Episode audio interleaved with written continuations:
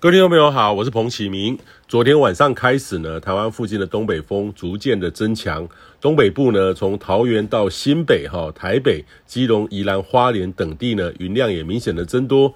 东北角沿海呢，到宜兰花莲迎风面呢，也开始有点短暂阵雨发生。那预计呢，今明两天是比较显著的。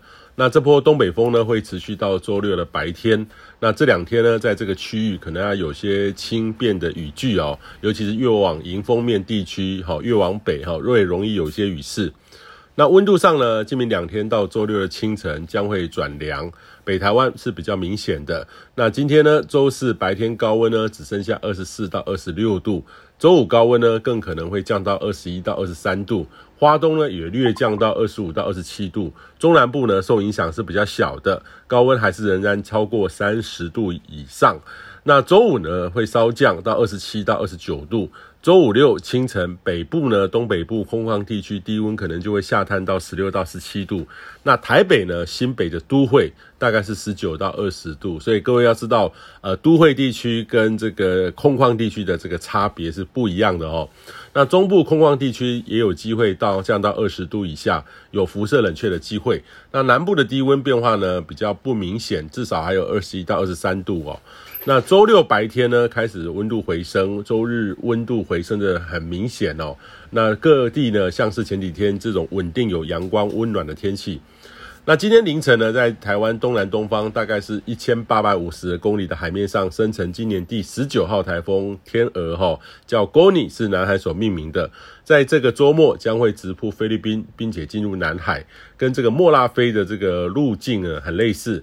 那另外一个呢，位于台湾东南方附近大概三千六百公里的地方，也有一个低压扰动，也正逐渐发展当中。